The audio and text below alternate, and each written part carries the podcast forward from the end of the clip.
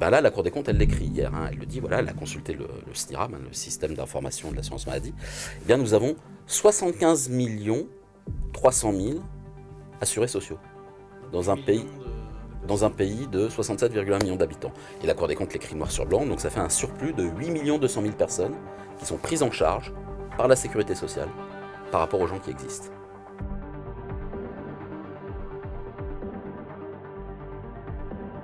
En fait, le, rapport euh, a indiqué un milliard d'euros de euh, fraude aux prestations sociales. Ce sont les fraudes détectées euh, par les services, donc les fraudeurs qui ont été appréhendés par les différents contrôleurs des organismes de protection sociale, alors que le- l'estimation de la fraude que l'on subit hein, est bien évidemment plus élevée. C'est comme pour la fraude fiscale. Pour la fraude fiscale, en réalité, l'année dernière, on a détecté 2 milliards 900 millions d'euros de fraude fiscale, véritablement fraude fiscale, alors qu'on estime que la fraude fiscale est beaucoup plus élevée. Voilà.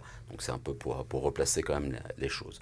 Alors le rapport de la Cour des comptes qui est sorti hier a, a été réalisé à la demande de la Commission des affaires sociales du Sénat, puisque vous savez que les, hum, commissions euh, parlementaires ont le droit de demander des enquêtes à la Cour des comptes pour se faire assister. Euh, et globalement, le rapport qui est sorti hier, c'est un peu une remise à jour euh, des investigations que la Cour des comptes avait menées l'année dernière, donc ce qu'on appelle des lettres d'observation qui avaient été envoyées aux principaux organismes de protection sociale. Et donc à la demande du Sénat, la Cour des comptes a un peu mis à jour ces investigations et on a sorti un rapport global hein, sur l'ensemble de la fraude aux prestations sociales. C'est un rapport qui est très intéressant euh, et qui recèle des scoops. Malheureusement, le premier président de la Cour des comptes, hein, Pierre Moscovici, ne les a pas mis en avant. Euh, mais en fait, euh, j'invite les lecteurs à aller regarder finement ce qui est écrit dans le rapport de la Cour des comptes. D'ailleurs, je suis presque triste parce que moi, j'ai écrit le livre, hein, il était parti à l'impression, il arrive en librairie donc jeudi prochain, et donc il a été imprimé, hein, il est parti à l'impression euh, début août. Donc je n'avais pas toutes ces informations de la Cour des comptes, et si je les avais eues, j'aurais décrit une situation potentiellement encore plus catastrophique que celle que je décris. Mais c'est assez intéressant parce que finalement, on, arrive à peu près au même, au même volume de fantômes hein, euh, avec les chiffres de la Cour des comptes et les miens. Euh, et donc, là, ce qui est très intéressant, et l'information principale, hein, l'information principale que les lecteurs euh, euh, et que les Français, les citoyens euh, doivent retenir du rapport de la Cour des comptes qui est paru hier, euh, c'est le nombre d'assurés sociaux. Voilà. Euh, parce qu'en en réalité, dans mon livre, euh, j'utilise une méthode que je n'ai pas inventée, hein, qui est la méthode de l'inspection générale des finances à Bercy, euh, pour euh, estimer euh, le, ce qu'on appelle le delta, le différentiel euh, de gens qui sont dans le système par rapport aux gens qui existent réellement. Et donc la méthode, c'est laquelle? Elle est très simple, hein, un enfant de ses mains, il peut la comprendre. C'est vous prenez le nombre de gens qui existent, donc ça c'est le recensement hein, de l'INSEE, donc on sait combien on a de gens sur le territoire, et puis vous le comparez au nombre de gens euh, qui sont assurés sociaux, qui sont bénéficiaires de prestations sociales. Euh, et puis si vous avez une grosse différence, bah, c'est que vous avez un gros problème. Euh, et donc, euh, moi, je fais, ce calcul dans, le livre. C'est un calcul qui avait été fait en 2013 par l'inspection générale des finances et l'inspection générale des affaires sociales. Et hier, la Cour des comptes a refait ce calcul. Et la Cour des comptes, elle écrit. Alors, je vous ai fait remonter le document sur mon compte Twitter, hein, Charles Prats, tout attaché. Vous pouvez aller regarder. Euh, c'est dans les tout premiers tweets.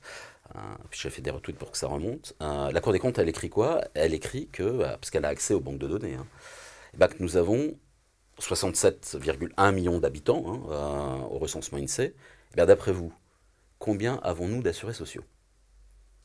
Ah, moi j'avais lu un chiffre euh, de 84 millions. Non, non, non, ça n'a rien à voir. Ça, ça c'est sur les gens réputés en vie, c'est le fichier Ah INSEE, oui, ok. c'est encore autre chose. Non, non. Sur les, gens, euh, et voilà, il faut pas confondre parce que les gens essayent de- de- d'embrouiller le public justement pour dire après regardez c'est n'importe quoi, c'est fake news, etc. Non, non, ne vous laissez pas embrouiller.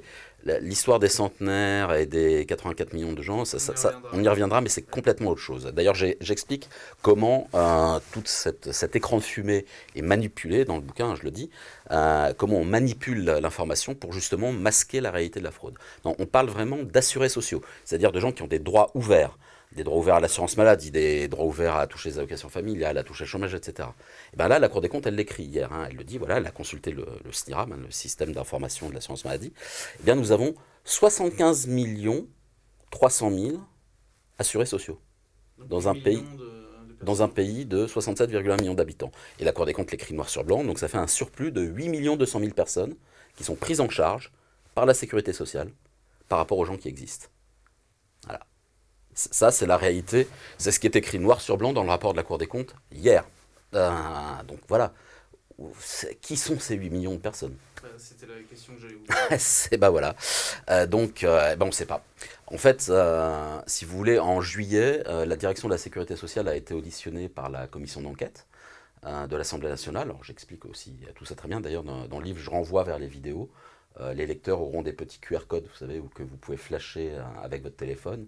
Et donc, plutôt que de faire des notes de pas de page, je m'étais dit que c'était plus intéressant pour les gens et plus rapide qu'ils aient tout de suite un code barre, enfin un QR code, pour aller voir immédiatement la vidéo. Et donc là, vous allez voir le directeur de la sécurité sociale expliquer à la commission d'enquête et ses collaborateurs que, alors là, à l'époque, c'était 73 700 000 personnes reprises euh, au registre de la, euh, protection sociale.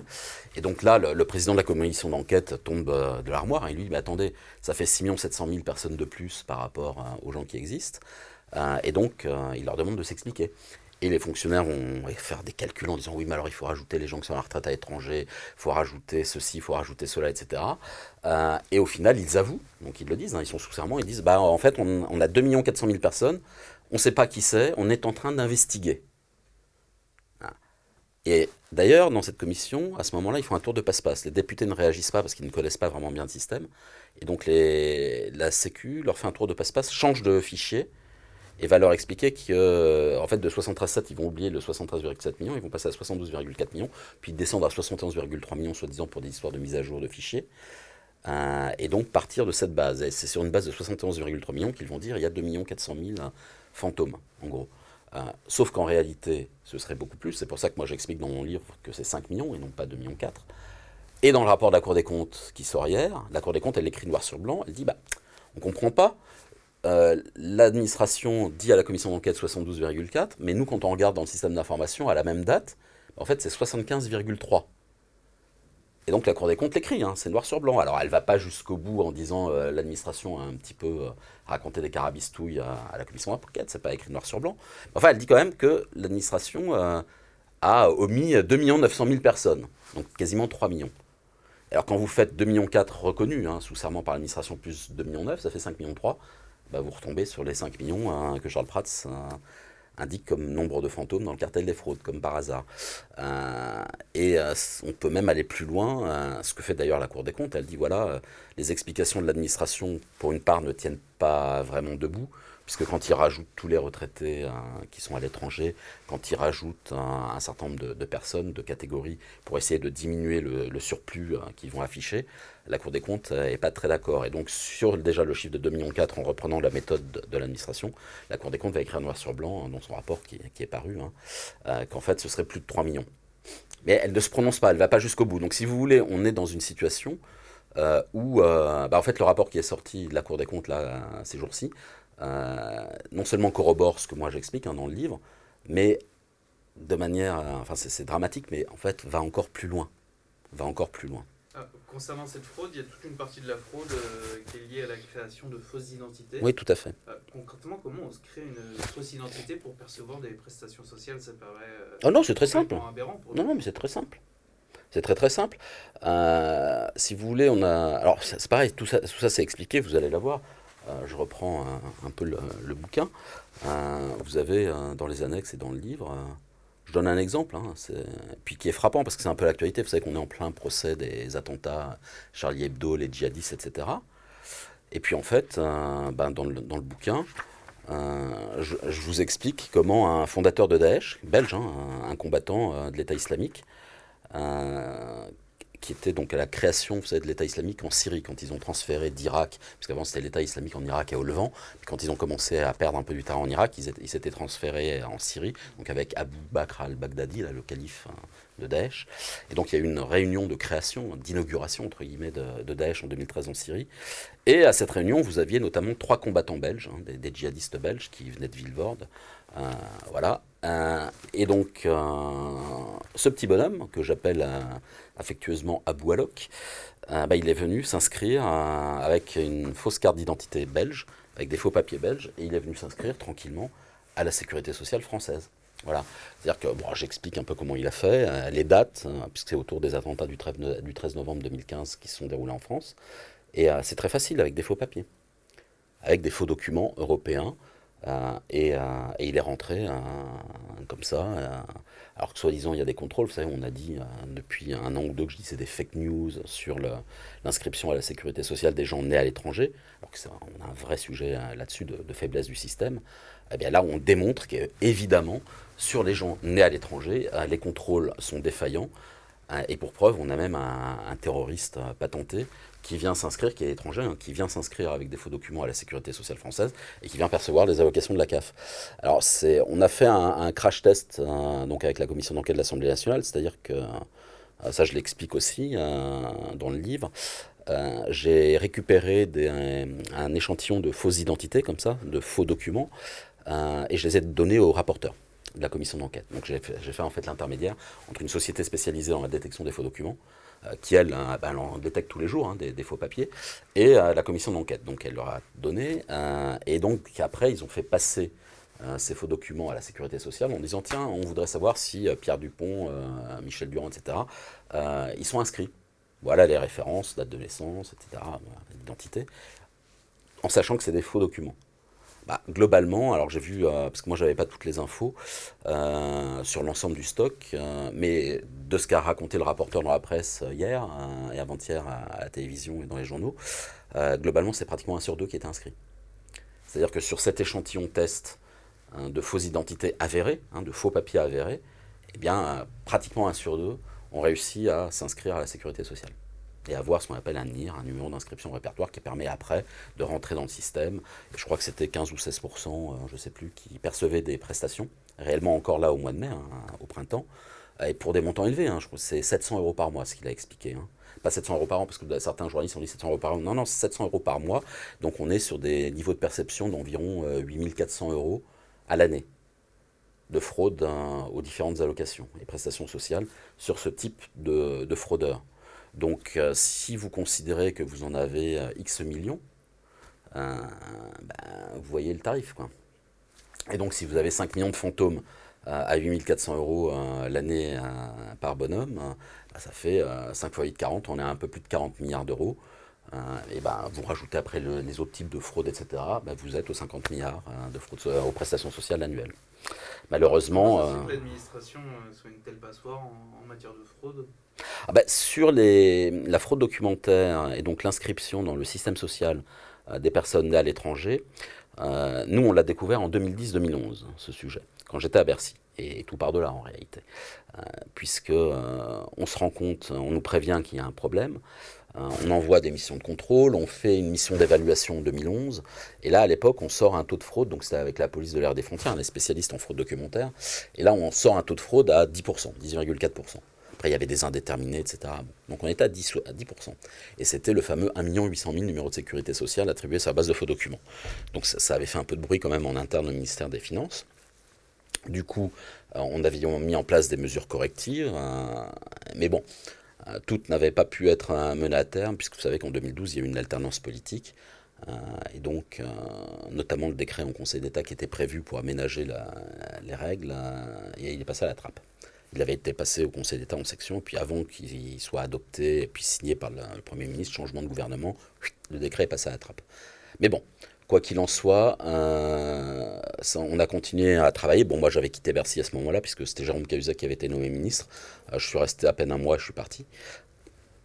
Il faut dire que j'avais eu quelques, mauvaises expériences avec lui quand il était président de la commission des finances euh, à l'époque, hein, sur, sur, un certain nombre de mesures antifraude du coup, je m'étais posé beaucoup de questions sur sa, perception personnelle de la lutte contre la fraude.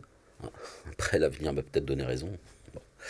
Euh, mais euh, quoi qu'il en soit, euh, je me suis rendu compte assez rapidement que ce sujet, qui était majeur, hein, globalement en fraude aux finances publiques, vous aviez quelques sujets majeurs, la fraude à la TVA, en matière de fiscalité, les comptes bancaires planqués à l'étranger, on l'a vu d'ailleurs après l'affaire Cahuzac, euh, et puis, euh, donc tout ce qui était le paiement en cash, hein, le black, euh, qui sert à, la fois à la fraude à la TVA, à la fois à la fraude aux cotisations sociales, à la fois à la criminalité organisée, etc. et ce sujet en matière de fraude sociale hein, aux prestations, ce sujet de la fraude à l'immatriculation. Et donc, j'avais fait plusieurs articles hein, régulièrement, interviews dans La Voix du Nord, dans le Figaro, dans La Croix, bon voilà. J'ai fait une grande tribune dans Libération, mais là c'était sur le verrou de Bercy, vous savez, sur, les problèmes de fraude fiscale. Mais euh, donc on, était très concentré sur les histoires de fraude fiscale, euh, notamment avec à l'époque le député socialiste Yann Gallu, puis la sénatrice UDI Nathalie Goulet, le sénateur communiste aussi Éric Boquet. donc on avait beaucoup travaillé là-dessus. voilà. Et, et, une fois qu'on a réussi un peu à desserrer le verrou de Bercy, au bout de quelques années, Hein, ça doit peut-être parler à vos auditeurs, cette expression verrou de Bercy en matière de fraude fiscale. Euh, alors c'était une expression qui avait été inventée et trouvée par Antoine Payon, journaliste à la Croix. Euh, et donc moi je menais la charge euh, contre ce verrou de Bercy. Puis on a quand même réussi à plusieurs, puis avec pas mal de parlementaires, à, faire sauter les choses, à, peu près. quoi qu'il en soit, personne ne s'était vraiment occupé de ce sujet de la fraude aux prestations sociales. Donc j'ai un peu relancé la, machine avec l'aide de Nathalie Goulet. Euh, et euh, on a remis le sujet euh, au premier plan à partir de 2016-2017. Et avec la crise des Gilets jaunes en 2018, alors que ça prenait pas hein, médiatiquement, politiquement, en gros tout le monde s'en fichait. Hein. Plaidier dans le désert, là vous étiez là en train de prêcher. Hein et en expliquant qu'il y avait des milliards qui partaient, puis les gens sont contrefichaient. Euh, sauf que euh, décembre 2018, vous avez la crise des Gilets jaunes, et là je dois rendre euh, hommage au journaliste Mathieu Béliard hein, sur Europe 1, qui m'a proposé de venir expliquer ce problème en direct sur son antenne. Et donc je suis arrivé chez Mathieu Béliard, et là il m'a offert 7-8 minutes d'antenne à une heure de grande écoute sur Europe 1 pour expliquer le, problème aux gens. Et donc j'ai expliqué, voilà, 1 800 000 numéros de sécu attribué sur la base de faux documents, à la dépense moyenne de sécurité sociale. À l'époque, j'avais essayé de réduire un peu pour être très très modéré dans les estimations. Je disais, voilà, c'est un enjeu potentiel de fraude de 14 milliards d'euros. Alors là, le chiffre, il a fait boum. Euh, il a tapé à la fois dans le public, chez les journalistes, etc., sur les réseaux sociaux, et les gens se sont rendus compte qu'il y avait un problème. Et donc, comme l'information a fini par monter, là, euh, le système, ou un certain nombre de personnes dans le système, ont déclenché les contre-feux. Prats raconte des fake news, c'est pas vrai, il euh, n'y a pas de fraude, c'est le hashtag il n'y a pas de fraude. Il y a Check News euh, qui vous a consacré ah, plusieurs articles. Ah bah oui, Cédric Mathieu, notre super euh, journaliste de Libération de Check News. Euh, d'ailleurs, je l'ai interrogé avant de euh, publier le livre, parce que je lui ai dit, bah voilà, sur les, vos articles que vous avez écrits en disant qu'il n'y avait pas de, de, carte vitale sur le numéraire, que c'était des fake news, etc. En fait, l'administration reconnaît, le directeur de cabinet du Premier ministre, le 30 juillet, reconnaît qu'il y avait un problème et qu'on est en train de rentrer dans la normalité. En fait, il remet en cause notamment le, chiffre dont vous parliez tout à l'heure de 10,4%. Euh, oui, bien sûr, mais il remet tout en cause. De fraude, ouais, mais bon, c'est pas grave. Hein. les auditions de la commission d'enquête. Il n'y a, aucune de ces objections euh, que vous avez euh, reconnues euh, comme étant des, erreurs de votre part? Mais bien sûr que non. C'est des tissus d'ânerie qu'il écrit à chaque fois. C'est malheureux à dire, mais c'est le cas. En fait, alors soit c'est les gens qui contactent, qui lui racontent des bêtises, soit il sert volontairement ou involontairement. C'est ce qu'on appelle les idiots utiles de l'indégation de la fraude. Euh, mais, et d'ailleurs, je lui ai posé des questions par mail hein, euh, avant de publier le bouquin en lui disant bah voilà, là, est-ce que vous ne considérez pas que vous, vous avez écrit des articles de fake news, notamment quand il disait qu'il n'y avait pas de carte vitale surnuméraire, etc., etc., alors que c'est démontré par la commission d'enquête hein, et que la Cour des comptes vient de le dire. Je lui dis, bah voilà, le titre de vos articles, les titres de vos articles, ce que vous dites là à telle date, etc. Est-ce que vous ne considérez pas que c'est des fake news? Monsieur Mathieu, est-ce que vous pouvez répondre à la question Est-ce que c'est vous qui avez inventé ça? Ou est-ce que c'est l'administration qui vous a trompé en vous donnant telle et telle réponse? Voilà, puisque comme je parle de lui dans le bouquin, bon bah je vous rassure, avant l'impression du bouquin, j'ai jamais, j'ai pas reçu de réponse, et encore aujourd'hui, j'ai pas reçu de réponse au mail que je lui ai envoyé. Donc c'est assez amusant. Euh, il avait fait aussi des, des opérations, il m'avait posé des questions sur du debunkage. Puis en fait, euh, Libé a pas osé publier les choses. Il, avait fait une petite vidéo qui était passée sur Arte. Alors j'appelais les gens d'Arte parce que je t'ai caricaturé avec un bonnet d'âne, etc. Donc les gens de 28 minutes savaient plus où se foutre. Hein. Je les ai eu au téléphone, ils étaient hyper emmerdés parce qu'en fait, ils avaient sous-traité à Monsieur Mathieu euh, cette petite séquence vidéo bon, il était un peu euh, très gêné, quoi. Donc voilà, bon, c'est pas grave. Le, gars, en fait, euh, si vous voulez, il, va toujours dans un sens. Vous avez beau lui donner les éléments, lui expliquer, voilà, puis après, factuellement, après lui, il peut ne pas être d'accord, mais on explique les choses. Non, il va dans un sens. Donc voilà, bon, bah, écoutez, je crois que le, meilleur. Euh, comment dirais-je, un décryptage vrai du faux euh, de ce que dit un Check News de Libération, bah, c'est le rapport de la Cour des comptes hein, qui est sorti ces jours-ci. C'est le rapport de la commission d'enquête qui va être euh, rendu public euh, la semaine prochaine, et puis c'est le bouquin. Quoi. Et après, s'ils ne sont pas d'accord, moi, je sais pas, pas de problème. Débat contradictoire face à face, devant le public, et puis on va voir. Quand on avait fait les tests en 2011, on avait moitié de faux documents d'origine française, prétendus, prétendument, et moitié d'origine étrangère. Et sur ceux qui étaient d'origine étrangère, c'était principalement des documents originaires d'Afrique du Nord pas de Tunisie, parce que la Tunisie en fait un état civil très sécurisé, mais plutôt Algérie, Maroc, Afrique noire, quelques documents euh, comment, portugais aussi. Parce qu'en fait, pour des raisons historiques, hein, le Portugal, vous savez, a eu un empire colonial hein, sur tous les continents. Donc c'est une porte d'entrée hein, pour l'immigration clandestine en Europe. Euh, comme la France. voilà. En fait, tous les pays européens qui ont eu des empires coloniaux, euh, vous pouvez créer une légende d'immigration régulière, parce que bon, c'est pas illogique que vous puissiez avoir la nationalité ou des liens avec ce pays-là. Donc par exemple, le Portugal, c'est facile pour des Brésiliens ça va être facile pour des Africains, parce que vous savez, vous avez eu l'Angola, euh, même pour des Asiatiques, puisque vous aviez les comptoirs portugais hein, en Asie. Donc euh, il y a des raisons historiques qui s'expliquent à ça, puis après il y a des raisons de facilitation de, falsification des papiers. Et donc à l'époque on était à 10,4% de taux de fraude, 10,45 deux ans plus tard. Euh, et donc quand j'ai ressorti le, scandale en 2018, fin 2018, là tout de suite ça a été panique, et donc il y a eu de nouvelles évaluations qui ont été faites. Euh, et puis il y a eu la fameuse mission dont, on parlait, Van Lerenberg au Sénat, euh, où ils ont, été, ils ont fini par conclure non mais en fait il n'y a pas de fraude, c'est 0,7% de taux de fraude, voire même 0,13% pour l'administration. Tout ça c'est des fake news, le système est très sécurisé. Alors c'est assez amusant, parce que d'ailleurs on le voit pendant la commission d'enquête, le rapporteur pose la question de dire mais on ne comprend pas comment des documents qui étaient faux en 2011-2013 deviennent vrais quelques années après. C'est vrai que les parlementaires ne comprenaient pas. Moi non plus d'ailleurs. C'est assez logique. Hein. On vous dit, bah tiens, euh, alors ça c'est un faux, hein. c'est un faux document euh, en 2011. Et puis, oulala, il y a eu un scandale, donc, hop, mais non, regardez, c'est un vrai, il n'y a pas de problème. Ah oui, bah non, c'est pas comme ça que ça marche. Et du coup, la question a été posée, euh, je renvoie à la vidéo d'ailleurs dans le livre, vous avez un petit QR code qui est assez drôle.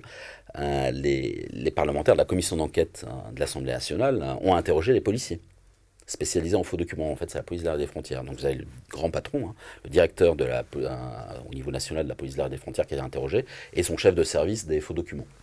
Un commissaire, un divisionnaire, qui est chef de, l'unité de détection des faux. Et donc les députés lui disent, bah voilà, combien Sur les gens nés à l'étranger, et donc qui veulent s'inscrire dans le système social, vous êtes les spécialistes, vous, vous estimez la fraude à quel pourcentage? Et alors là, vous sentez le commissaire très embêté quand même. Il est un peu euh, gêné. Et puis il va finir par répondre. Et puis il dit, ouais, avec beaucoup de précautions oratoires. Et là, il, sort une bombe nucléaire. Il dit, bah voilà, nous, on sera amené à rejeter.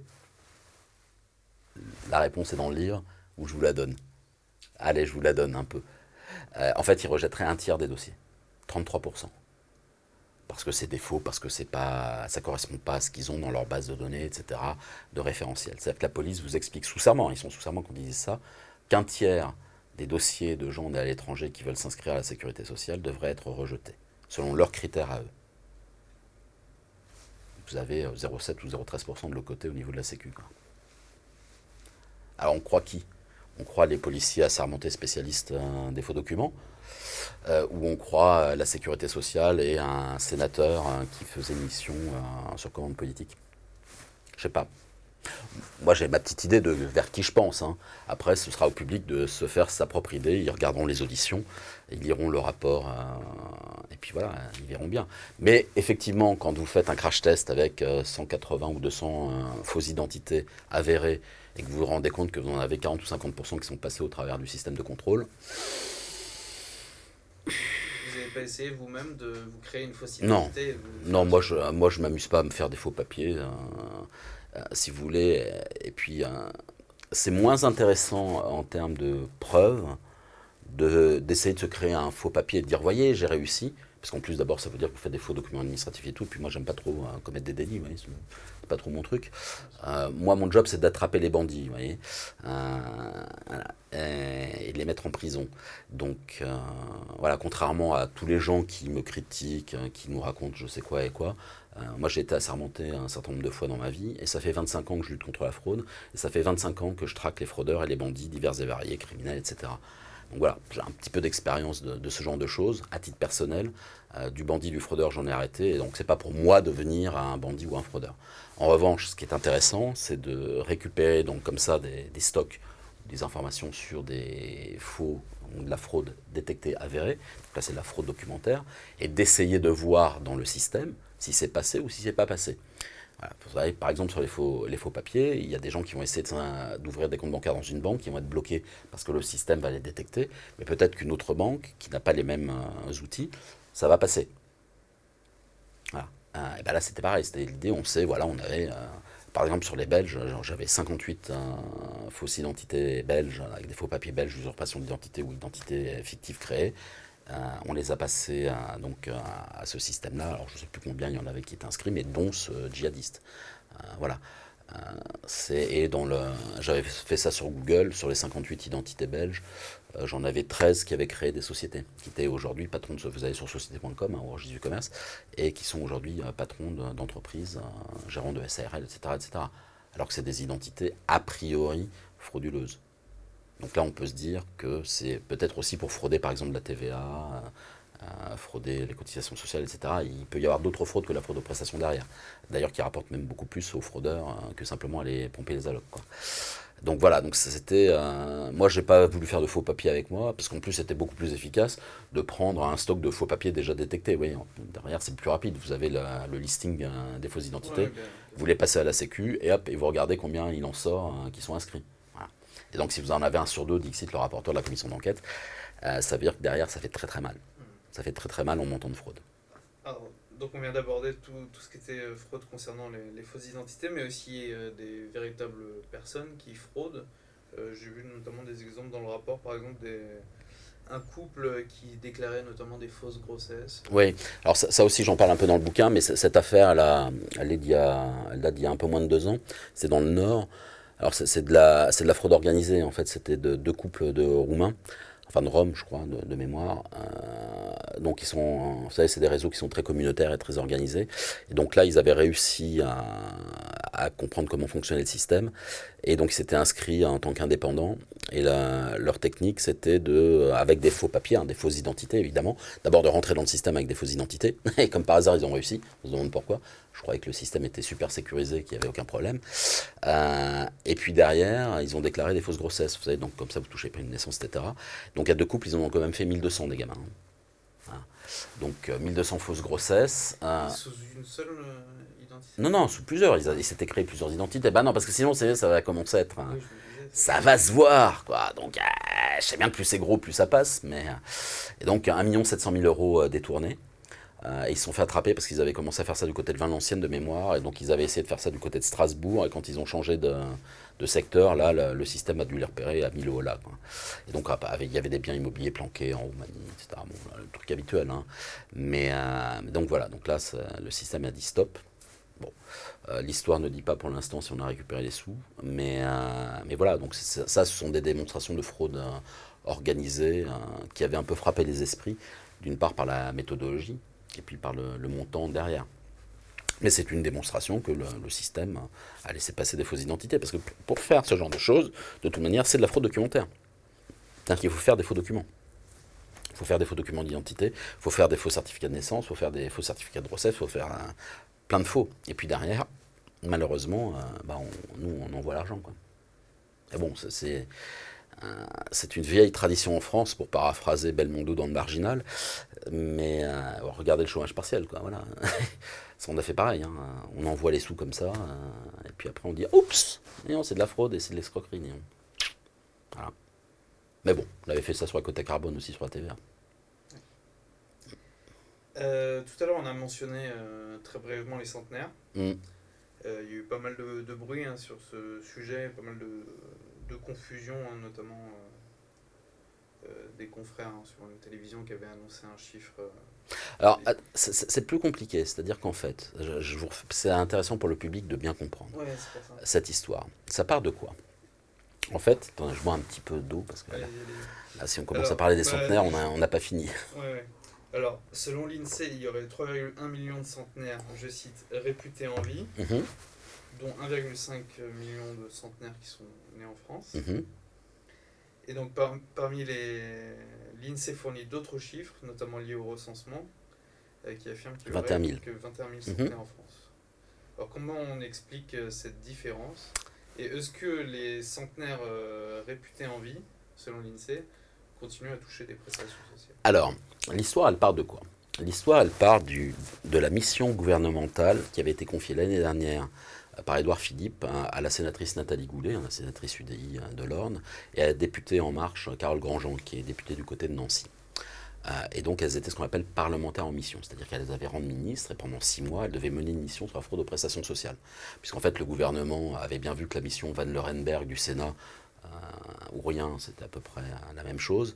Euh, et donc, parallèlement à cette mission Van Lerenberg, il avait nommé deux parlementaires en mission, ce qui d'ailleurs avait foutu hors de, lui le, fameux sénateur, qui était très très vexé que le gouvernement nomme deux parlementaires en mission, alors que lui, il était censé travailler euh, sur, le, sur le sujet. Mais quoi qu'il en soit, donc Nathalie Goulet et Carole Grandjean avaient mené un, travail, hein, de, rapport, un travail d'expertise, sans aucun moyen malheureusement qui leur avait été fourni par l'administration, euh, à tel point que d'ailleurs c'est la sénatrice Nathalie Goulet qui a dû payer de sa poche hein, les, vous savez, les gens qui prenaient des notes, etc. Enfin c'est un truc hallucinant. Normalement ce genre de choses c'est pris en charge par le budget du Premier ministre. Et là, c'est la parlementaire qui a dû, sur ses indemnités de parlementaire, vous savez, sur leurs euh, frais de fonctionnement, qui a dû payer les frais d'une mission qui était confiée par le gouvernement. Truc, hein, bon. Euh, des fois, on voit des choses un peu particulières, mais bon. Et donc, euh, c'est la députée Carole Grandjean, je me rappelle très bien, qui a eu cette idée, que moi-même, d'ailleurs, je n'avais pas eu, mais qui était tout à fait lumineuse, de demander à l'INSEE combien il y avait de gens et combien il y avait de centenaires. Vous savez, on parlait beaucoup déjà à l'époque des histoires des centenaires qui perçoivent des retraites. C'était un peu le, pavé dans la marque qu'avait lancé Roland Ruellan, qui était la présidente de la 6 chambre de la Cour des comptes en 2010, en expliquant qu'en Algérie, euh, quand même, les gens, euh, ils mouraient très vieux, quoi. enfin, ils vivaient très vieux. Et donc, euh, Carole Orangeant, la députée En Marche, elle demande cette information à l'INSEE. Et c'était très drôle. Le jour où je suis entendu, euh, donc c'était à l'été 2019, je suis entendu par la mission Goulet-Grandjean, donc elles sont là tous les deux, et elles reçoivent à ce moment-là le mail de réponse de l'INSEE. On est comme ça en audition. Euh, et du coup, elles me le lisent. Et donc, c'est le directeur de cabinet du directeur général de l'INSEE, donc c'est un polytechnicien qui répond bah voilà, euh, dans le fichier de l'INSEE, nous avons 110 millions de personnes. Donc, c'est tous les gens qui sont morts ou vivants c'est avec votre numéro de sécurité sociale. En fait, le NIR, c'est ce qu'on appelle le numéro d'inscription répertoire. Et là, il dit, bah nous avons 110 millions de personnes, dont, euh, de mémoire, 84,2 millions réputés en vie. Et sur les centenaires, il, bah, il y a 14 millions de centenaires dans le fichier, dont 3 100 000 centenaires réputés en vie. Et après, il décompose 1 500 000 centenaires réputés en vie nés en France, 1 600 000 centenaires réputés en vie nés à l'étranger. Et ça, c'est la donnée de l'INSEE. Alors, réputé en vie, ça veut dire qu'en fait, ils n'ont pas eu les certificats de décès. Et donc derrière, alors ce qu'on peut comprendre, hein, si les gens ils meurent à l'étranger, les, autorités étrangères, elles ne vous envoient pas de certificat de décès, elles n'en ont rien fiche hein, du système français. Euh, par contre, si vous mourrez en France, hein, dire, peut se dire que la plupart des gens nés en France, ils sont peut-être morts en France. Euh, bah là, euh, l'INSEE vous explique que le système est mis à jour toutes les semaines sur les décès et que ça marche très bien avec les mairies, etc. Et donc le truc arrive. Alors là, je vois les deux parlementaires blêmir. Elle me montre en direct le mail. Moi, je rigole. Je me dis, putain, c'est hallucinant, quoi. 3 millions de centenaires. Réputé en vie, c'est quand même très drôle sur la gestion de la base, quoi, sur ce, que ça veut, ce que ça signifie de la gestion des fichiers en France. Euh, et voilà, et c'est tout. effectivement, 21 000 centenaires euh, au recensement de l'INSEE. Et donc là, on était au mois de juillet. Puis au mois de septembre, début septembre, euh, les deux parlementaires font une conférence de presse au Sénat pour présenter les, premiers résultats de leurs travaux à la presse. Et, euh, et, elles présentent celles, hein, en fait, qui disent, bah voilà, d'ailleurs l'INSEE, on avait demandé, l'INSEE nous a répondu, voilà, 84 millions de personnes réputées en vie, bah, ça fait 17 millions de plus que de gens qui existent au, comment, recensement, et puis sur les centenaires, 3 millions de centenaires, alors qu'il n'y en a que 21 000. Quoi. Euh, et donc là, euh, mais elles disent pas, pas plus, hein, elles disent voilà, donc ça veut dire qu'il y a peut-être un problème de fiabilisation des fichiers à faire. D'ailleurs, c'était les, termes de Carole Grandjean. Hein. Puis, elles n'avaient pas cherché, elles n'étaient pas du tout en train de dire qu'il y avait 84 millions de cartes vitales, qu'il y avait 3 millions de centenaires qui percevaient, etc. Non, elles disaient rien. Et dans la même euh, conférence de presse, elles expliquaient que la Cour des comptes leur avait expliqué qu'il y avait des études universitaires, notamment de l'EHFCN, euh, qui est l'organisme européen euh, qui fédère les caisses d'assurance maladie pour la lutte contre la fraude, qui disait que le taux de fraude à l'assurance maladie, c'était entre 3 et 10 et donc ça, c'est un chiffre que l'assurance maladie française connaît depuis des années, mais qu'elle veut complètement cacher. Ils n'ont jamais fait la pub de ces rapports HFCN. et donc, forcément, les journalistes, eux, on leur dit 3 millions de centenaires, 84 millions, 17 millions de zombies, etc. ils se jettent dessus. Quoi. Puis même moi, je trouvais ça très drôle, parce que ça, vous prouve qu'il y a un problème sur les fichiers. Et surtout, la question, c'était combien, c'est ce que vous avez posé comme question, combien il y en a qui perçoivent derrière? Est-ce qu'on a la réponse aujourd'hui? On commence à avoir un peu la réponse, oui. Et, et donc, bah, c'est ce que c'est les 5 millions de fantômes. Hein. Et du coup, euh, les administrations sociales euh, ont bien vu qu'en termes de communication, euh, ça partait un peu sévère hein, à leur rencontre. Donc là, on a vu toute une, campagne se, dérouler pour décrédibiliser la sénatrice Goulet et la députée Grandjean. En gros, pour les faire passer pour des charlots en jupon. Et c'est comme ça que vous avez des, titres de la presse qui ont dit oui, y a-t-il 84 millions de cartes vitales? Elles n'avaient jamais parlé de 84 millions de cartes vitales. Évidemment, il n'y a pas 84 millions de cartes vitales en circulation. Et donc, vous savez, c'est toujours cette même technique qui consiste à créer un mensonge pour en accuser quelqu'un, alors qu'il n'a jamais dit ça. Vous l'accusez d'avoir proféré un mensonge pour le décrédibiliser. Et là, ça a bien marché. Donc, vous avez eu je ne sais pas qui. Alors, est-ce que c'est des journalistes incompétents ou est-ce que c'est des cabinets, entre guillemets, noirs euh, qui ont créé comme ça tout un storytelling? Euh, pour le filer clé en main à des journalistes complices euh, ou euh, complices sans le savoir.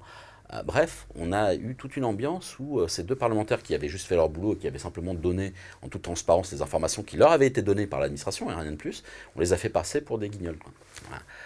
et pour des menteuses, fake news, machin, etc. sauf que bah, c'était le chiffre de l'administration. Et effectivement, il n'y avait pas 84 millions de cartes vitales ou 110 millions de cartes vitales, personne n'a jamais dit ça. Personne n'a jamais dit qu'il y avait 3 millions de centenaires qui percevaient des prestations. Euh, mais ça faisait bien parce que ça permettait de les décrédibiliser. Et l'assurance maladie, à ce moment-là, a sorti un, chiffre en disant Mais non, il n'y a pas 110 millions de cartes vitales. Allons-y gaiement. Personne n'avait jamais dit ça. Hein. C'est un tweet hein, qu'ils ont fait. Euh, il y en a 59,4. Donc vous voyez, euh, il n'y a pas de fraude. Ah, sauf que c'est toujours pareil. Hein. Ce que je disais quand j'étais juge d'instruction. Les gens, il faut les laisser venir. Et puis, en fait, ils vont sortir des trucs qui vont les mettre dedans. Puis après, il n'y a plus qu'à tirer le tapis. Donc là, la Science Maladie disait voilà, nous, on a 6 400 000 cartes vitales, arrêtez de dire qu'il y en a 110 millions, etc. Pas de problème. Calcul, méthode IGF 2013, on reprend le nombre de cartes vitales actives, on prend le nombre de gens qui existent au recensement. Bah là, ça faisait un surplus de 5 millions d'eux. La mission Goulet-Grandjean a conclu. Merci à Monsieur Assurance Maladie, euh, merci à Monsieur Administration. Vous nous dites que vous avez 59 400 000 cartes vitales. D'ailleurs, c'est un chiffre qu'on ne pouvait pas avoir. Bah là, on l'a eu. Euh, et bah, comme il y a 54 millions 200 000 personnes en face, 5 millions 200 000 cartes vitales en surnombre. Hein, c'est quoi? Est-ce que c'est 54 millions de personnes qui sont éligibles à la carte vitale bah, C'est les gens âgés de 16 ans et plus. C'est les gens qui peuvent avoir une carte vitale. Alors, il y a marginalement des gens, des gamins entre 12 et 16 ans qui en ont une. À l'époque, c'était 100 000 de mémoire ou 150 000, euh, et c'est monté euh, dans le confinement, ils en ont fait 200 000 de plus. Étonnant, mais bon, c'est comme ça. Euh, donc voilà, donc c'était très marginal. Donc effectivement, vous aviez plus de 5 millions de cartes vitales actives en surnombre. Carte vitale active, ça veut dire avec des droits ouverts à l'assurance maladie. Et donc là, bam, le chiffre, ça, ça, hein, ça grince parce que ça, ça, parle aux gens quand même, ça. Hein. Euh, et euh, d'ailleurs, dès le début de la commission d'enquête parlementaire euh, qui a été créée à la demande de Jean-Christophe Jean Lagarde, le président de l'UDI, qui trouvait quand même que tout ça, ça suffisait et qu'on se moquait du monde. Et donc il a utilisé ce qu'on appelle son droit de tirage en tant que président de groupe pour créer une commission d'enquête parlementaire pour qu'enfin la lumière soit faite sur tout ça. Donc dès la première audition, c'était la directrice de la sécurité sociale, les parlementaires, le rapporteur et le président disent, bah alors, mission Goulet-Grandjean, on a 5 200 000 cartes vitales actives en surnombre, qu'en est-il? Et donc là, la directrice de la sécurité sociale, il lui pose trois fois la question, puis elle finit par dire non, mais en fait, c'est pas 5 millions 2, c'est 2 millions 6. Ouais, c'est quand même un peu de sous. Hein. Euh, et donc là, pareil, ça part dans la presse, machin, etc. et euh, deux jours après, alors qu'elle a déclaré sous serment 2 600 000 cartes vitales en surnombre, l'administration fera un communiqué de presse en disant non, non, c'est 600 000. Qui dit vrai, quoi.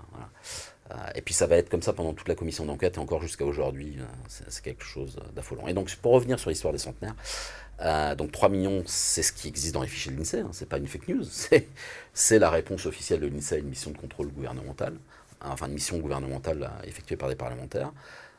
Après, les conclusions qu'il faut en tirer, c'est autre chose, hein, mais en tout cas, c'est pas du tout une fake news. Nous avons effectivement un peu plus de 3 millions de centenaires réputés en vie dans notre système, au niveau de l'INSEE, de l'immatriculation sociale. Après, combien il y en a qui perçoivent des prestations? Alors la CNAV, donc la science vieillesse, vous dit qu'ils servent de, mémoire ces 15 000 retraites à des centenaires, en France et à l'étranger. Bon, non tact. Euh, sur les 21 000. Euh, ça veut dire qu'il y en a qui n'ont rien, qui n'ont même pas le minimum vieillesse, pourquoi pas. Euh, en revanche, euh, la commission d'enquête rend son rapport mardi prochain. Enfin, le publie mardi prochain. Elle l'a adopté, là, il y a, c'était quand? C'était le 8. Donc ça doit être il y a trois jours. Mais il semblerait qu'il y en ait un peu plus. En réalité, qu'il y ait des droits ouverts à l'assurance maladie que de gens qui existent. Hein. Voilà, 21 000. Moi, dans mon livre, je sais, parce que j'ai eu les infos sur un, seul régime d'assurance maladie, celui des militaires, qu'on en a beaucoup plus que 21 000. Ouais, c'est d'ailleurs ce que j'explique en quatrième de couverture, hein, qu'il y en a euh, un certain nombre qui ont plus de 120 ans, des, gens, qui ont du régime des militaires qui ont plus de 120 ans. Donc en fait, ce que j'explique, hein, on recrée les régiments de Verdun, puis on va envoyer les taxis de la main pour aller les chercher, c'est assez amusant. Donc euh, c'est un scoop que je vous livre, hein, cher lecteur de valeur actuelle. Hein. Jeanne Calment, c'est fini, elle va plus être au Guinness des records. On a beaucoup, beaucoup, beaucoup d'assurés sociaux qui vont euh, battre tout ça. Euh, les, vous savez, les Japonais qui vivent 110, 115 ans, ah, oubliez-les. Nos assurés sociaux en France sont beaucoup plus vieux. c'est assez drôle, ça aussi. Mais donc voilà, donc je pense qu'on n'en a pas des millions qui ont des droits ouverts à la sécurité sociale. Euh, mais euh, plusieurs dizaines de milliers, euh, assurément. ça s'est démontré. et donc, voilà. Alors, est-ce que c'est de la, fraude? Est-ce qu'il y a de la consommation ou pas? C'est une bonne question. ça montre surtout, c'est surtout révélateur de la manière dont le système est géré. parce que dans tout ça, il y a effectivement il y a le problème de la fraude et puis il y a le problème d'une gestion qui manifestement pose question en matière de deniers publics. Mais bon, voilà, sur les centenaires, faut pas, il ne faut pas fantasmer. Il y a des cas qui sont révélateurs, euh, et c'est plus... Alors, c'est vrai que ça va paraître énorme aux gens, c'est voilà, mais on n'est peut-être pas à 2 ou 3 milliards de fraudes. Quoi. Voilà, sur les centenaires, il ne faut, pas, faut pas raisonner en milliards, il faut plus raisonner en exemplarité des, cas qui démontrent qu'il y a vraiment un problème dans le système. On vous a beaucoup accusé euh, notamment ces derniers jours, de, faire la, chasse, de la chasse aux pauvres avec vos enquêtes. Mhm. Qu'est-ce que vous répondez à... Je réponds ce que j'ai toujours dit depuis des années. Mais c'est l'expérience qui parle. Hein. Quand vous êtes... enfin, d'abord, on a l'impression que pauvre, c'est un, mot, un gros mot maintenant. On n'a pas le droit de dire travailleur pauvre, milieu populaire, etc. Euh, en réalité, euh, vous vous rendez compte que souvent, euh, souvent les gens les plus modestes, c'est les plus honnêtes. Euh, ils sont d'une scrupuleuse honnêteté. C'est-à-dire que les, hommes et les femmes modestes, ça, mais ils se, ils se jetteraient d'une falaise plutôt que de truander, quoi, en général. C'est vraiment caractéristique, hein, mais c'est pas d'aujourd'hui, hein, ça, a souvent été comme ça. Euh, donc, euh, moi je suis pas d'accord. L'équation pauvre égale fraudeur ou nécessité de frauder, c'est une insulte faite à ces gens-là à leur dignité. C'est pareil quand on nous dit oui, mais euh, le non-recours au droit, ça n'a rien à voir avec la fraude. Vous avez des tas de gens qui ne veulent pas vivre de l'assistanat parce que ça, ça leur fout les boules de dire je vais demander des allocs, etc. Et euh, c'est tout à leur honneur et c'est leur liberté de choix, etc. Alors après, il y a de la complexité administrative aussi, etc. Je ne le, nie pas. On est en France quand même, hein, donc on est dans le pays euh, dans lequel c'est c'est le pire bins administratif. Hein. D'ailleurs, reprenez les douze travaux d'Astérix, hein, c'est la maison des fous ben voilà, à l'époque, euh, c'était quand même très drôle, mais c'est de pire en pire. On a rajouté des étages et des bureaux à la Maison des Fous. C'est voilà, la, description de la France et de l'administration euh, vis-à-vis du public en France, c'est la Maison des Fous des douze travaux d'Astérix. Euh, donc voilà, ça c'est pour l'histoire du non-recours au droit. Mais sur la, faire la chasse aux pauvres, non, moi je fais pas la chasse aux pauvres. moi je fais la chasse aux bandits. C'est pas la même chose. Et donc, euh, je suis désolé, un fraudeur, c'est un fraudeur. Enfin, le type qui vient avec des faux papiers pour escroquer les allocs, hein, vous croyez que c'est faire la chasse aux pauvres? Abou Alok, là, notre petit djihadiste, qui est venu truander avec des faux documents à la Sécu, c'est faire la chasse aux pauvres de faire la chasse à ces galères non, c'est pas faire la chasse aux pauvres, c'est faire la chasse aux bandits. Euh, c'est euh, quand vous avez euh, des professionnels de santé qui truandent. Alors je sais bien qu'avec l'épidémie de Covid, ils ont un totem d'immunité, les professionnels de santé maintenant, hein, les soignants. Mais en réalité, vous prenez les, chiffres de la Cour des comptes, 13% hein, des infirmiers potentiellement fraudeurs, 3% des médecins libéraux, 5% des kinésithérapeutes par rapport au montant des remboursements qui, se font, qui récupèrent la Sécu. Donc à un moment donné, ça interroge quand vous connaissez le, milieu des transports sanitaires, hein, des ambulances et des taxis en matière de, transport sanitaire, euh, là aussi, euh, vous rigolez doucement hein, sur le côté euh, honnêteté généralisée. Non, évidemment. Et ce pas des pauvres. Hein. Ce pas des gens qui sont pauvres. quand vous avez un, infirmier qui empoche 1 200 000 euros de remboursement à l'année, c'est manifestement frauduleux. Moi, j'appelle pas ça faire la chasse aux pauvres. c'est une manière cette histoire-là d'essayer de, museler le personnel politique et l'administration. En fait, et ça marche. Hein. Les, hommes politiques et les femmes politiques de droite ou de gauche et les hauts fonctionnaires sont terrorisés par cette accusation de vous faites la chasse aux pauvres et aux étrangers. Parce que derrière, c'est aussi ça, on va vous accuser de faire, la chasse aux immigrés hein, sur la fraude sociale. Parce qu'en réalité, sur les 5 millions de fantômes euh, que je démontre dans mon livre, c'est moitié-moitié. Hein. Ça va être 2,5 millions et demi nés à l'étranger, 2,5 millions et demi nés en France. Donc vous êtes sur un sujet moite-moite. Euh, bah, effectivement, il y a un sujet immigration par rapport à la fraude aux prestations sociales et un sujet qui n'a aucun lien avec l'immigration. Mais euh, voilà, vous ne faites pas la chasse aux pauvres, vous faites la chasse aux bandits. Sauf que le personnel politique et le personnel administratif est terrorisé par l'idée de se faire accuser de faire la chasse aux pauvres et aux bandits. Voilà. Et c'est pour ça que ça ne bouge pas depuis des années, parce qu'ils ont les jetons, qu'on leur dise ça.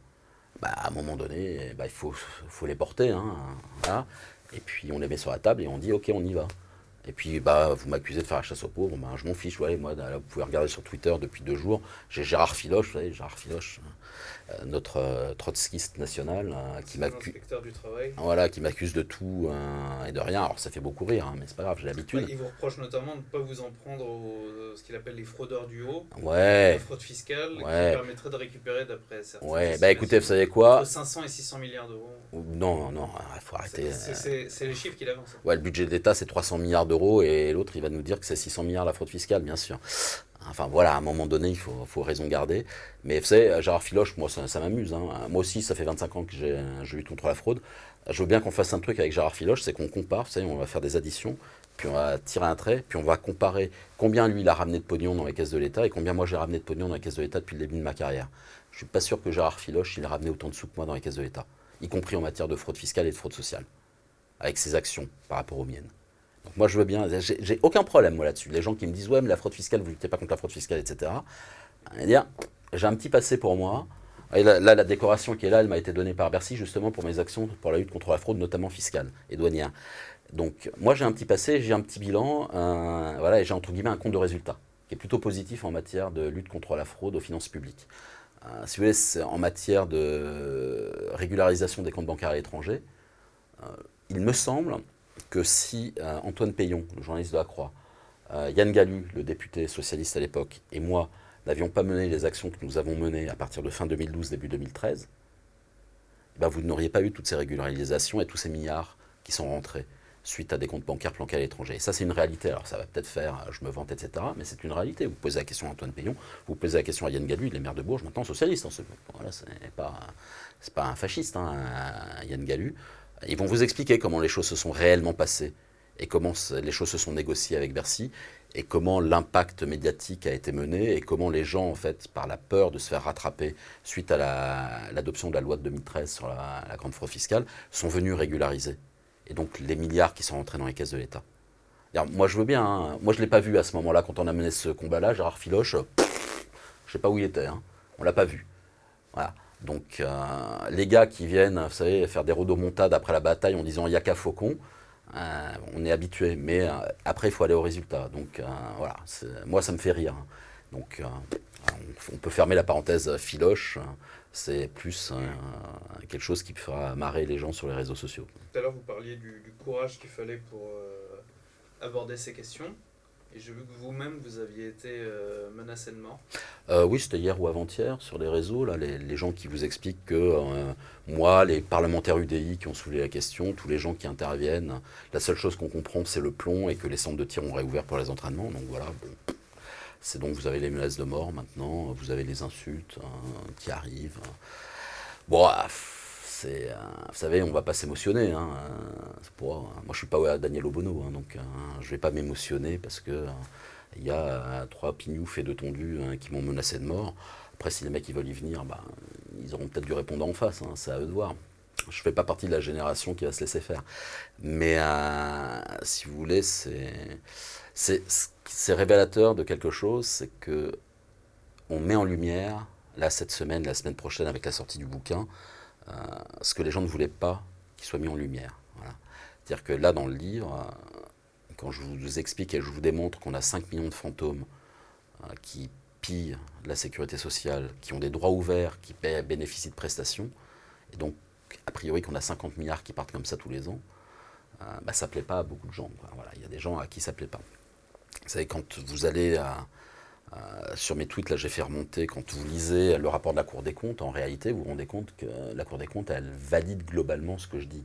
Alors elle ne met pas des milliards en face parce qu'elle ne va pas jusqu'au bout, elle ne tire pas les conclusions de ses propres constatations. Euh, mais euh, notamment, il y a une information qui est hallucinante, je vous la donne euh, parce que je, l'ai mise sur Twitter et puis vous pourrez regarder, parce qu'elle n'est pas dans le livre celle-là, c'est le nombre de retraités nés à l'étranger. C'est un truc hallucinant. Je ne comprends pas que toute la presse ne se soit pas jetée dessus depuis 24-48 heures. En fait, la Cour des comptes nous explique dans son rapport là d'avant-hier que vous avez 7 700 000 personnes nées à l'étranger qui bénéficient de prestations retraite. Moi, dans mon livre, et puis c'était la réponse gouvernementale, c'était ce qui était sorti dans la commission d'enquête, j'en étais resté à 4 100 000. En fait, la Cour des comptes dit non, non, en fait, le gouvernement s'est trompé quand il a fait la réponse.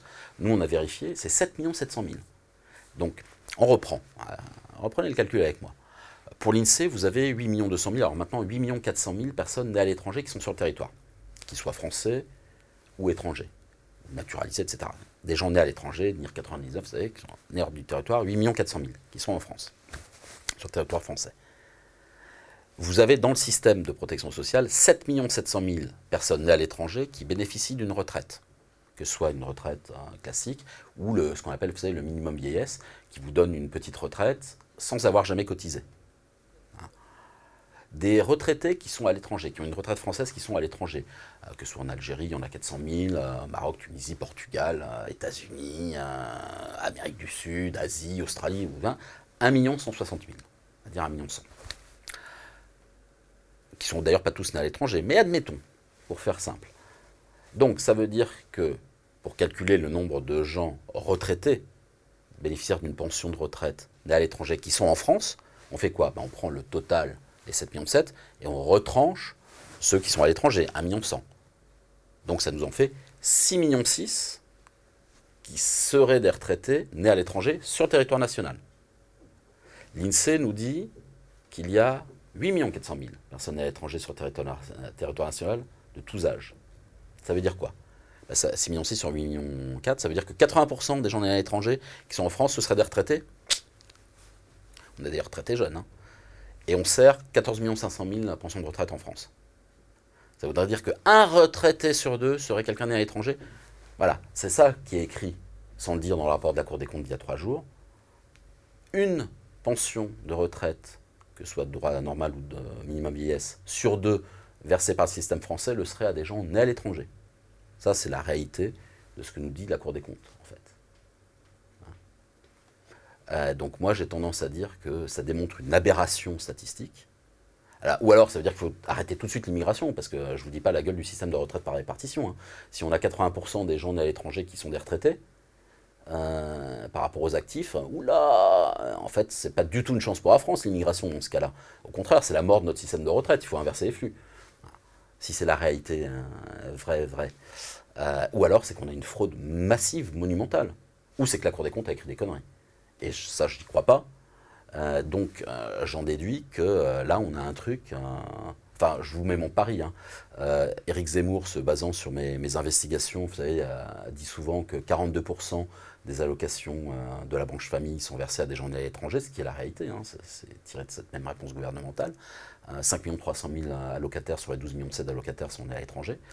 Euh, eh ben, je vous mets mon ticket que dans les jours qui viennent, quand il va se rendre compte de ça, vous aurez Eric Zemmour qui, de manière abusée euh, ou pas, vous dira qu'une retraite sur deux est versée à des gens nés à l'étranger. Et, et, les gens pourront dire, Libération Check News pourra dire non, c'est pas vrai, machin, etc c'est les chiffres qui sont sortis dans le rapport de la Cour des comptes il y a trois jours. Ils posent vraiment question. Ils posent vraiment question en fait sur la gestion du système, parce qu'en réalité, tout le monde peut regarder ce qui se passe dans, la rue. Hein. Vous ouvrez les yeux, euh, vous n'avez pas 80% des gens nés à l'étranger qui sont des retraités. C'est pas vrai. En général, d'ailleurs, l'immigration, c'est plutôt une population plus jeune qui vient pour travailler. C'est pas une population qui vient pour prendre sa retraite au soleil français. Quoi. Il y a des endroits peut-être plus agréables dans le sud, mais bon. Peu encore fausse identité? Alors, grande question. Est-ce que c'est des fausses identités? Est-ce que c'est des des gens qui effectivement existent, qui, avaient une inscription en France, mais qui en fait ne résident pas en France et qui donc fraudent? Hein, euh, puisqu'on sait que euh, les retraites servies, euh, ça ne peut pas correspondre à ça. Quoi, voilà.